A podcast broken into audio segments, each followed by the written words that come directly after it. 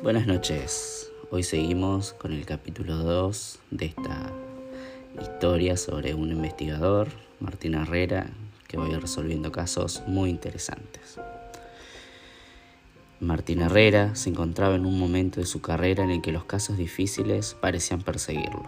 Su reputación como investigador meticuloso y tenaz había crecido a lo largo de los años, convirtiéndolo en uno de los mejores detectives de la región.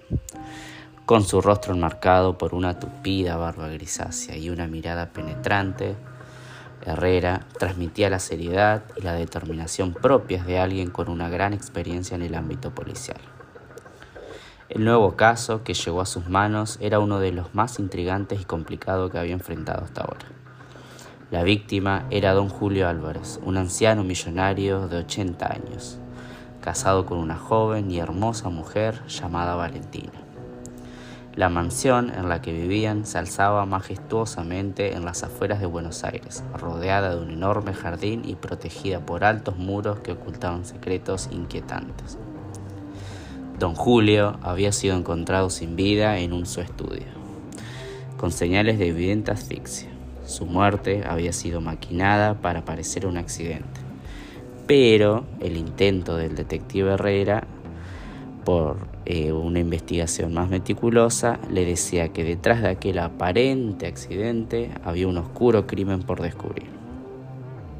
El inspector Martín Herrera se adentró en el mundo de la mansión, donde las apariencias se engañaban y cada rincón parecía esconder un secreto. Comenzó entrevistando a Valentina la joven esposa de don Julio. Ella irradiaba belleza y elegancia, pero Herrera intuía que detrás de su fachada la inocencia se escondía algo siniestro. A medida que avanzaba en la investigación, el detective descubrió una serie de relaciones turbias y motivos ocultos. Los testigos y empleados de la mansión comenzaron a revelar sus propias sospechas insinuando que Valentía tenía un comportamiento, Valentina tenía un comportamiento manipulador y frío. Aparentemente, ella había estado buscando la manera de obtener la herencia de don Julio desde el principio de su matrimonio, utilizando su encanto para ganarse su confianza. Herrera indagó en el pasado de Valentina entonces y descubrió que había tenido una serie de matrimonios anteriores, todos ellos terminados de manera abrupta y misteriosa. Con la muerte de sus esposos en circunstancias extrañas, las piezas comenzaron a encajar y el detective comenzó a tejer una red de pruebas y sospechas que apuntaban directamente hacia Valentina, como la principal sospechosa del asesinato de don Julio.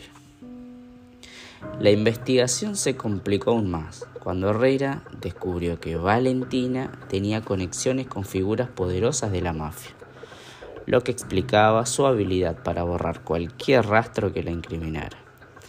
A pesar de los obstáculos y la presión que recibía de todas las direcciones, el detective no cejó en su empeño de llevar a Valentina ante la justicia. Finalmente, después de semanas de arduo trabajo y con la ayuda de pruebas contundentes, Herrera logró reunir suficiente evidencia para prestar su caso contra Valentina. Ella fue arrestada y acusada de asesinato. El caso fue llevado a juicio y Valentina fue condenada por sus crímenes, poniendo fin a su reinado de manipulación y violencia. A lo largo de la investigación, Martín Herrera dejó en claro que su determinación y astucia eran inquebrantables. Su personalidad, taciturna y su perspicacia para desentrañar los secretos más oscuros lo convirtieron en una figura respetada en el ámbito policial. Con cada caso resuelto, el detective se volvía más enigmático, acumulando un historial de éxitos y un aura de misterio a su alrededor. El caso de Don Julio y Valentina se convirtió en uno de los más recordados de la carrera de Martín Herrera. Su habilidad para desentrañar las verdaderas, ocultas intenciones de las personas y su determinación implacable hicieron de él un referente en el mundo de la investigación criminal en Argentina. Su legado se extendió a lo largo de los años, dejando una huella imborrable en aquellos que trabajaron a su lado y en aquellos que conocieron sus historias de resolución de crímenes. Bueno, hasta acá llegó esta segunda historia del detective y crímenes que vamos a ir conociendo en nuevos capítulos. Desde ya, muchas gracias.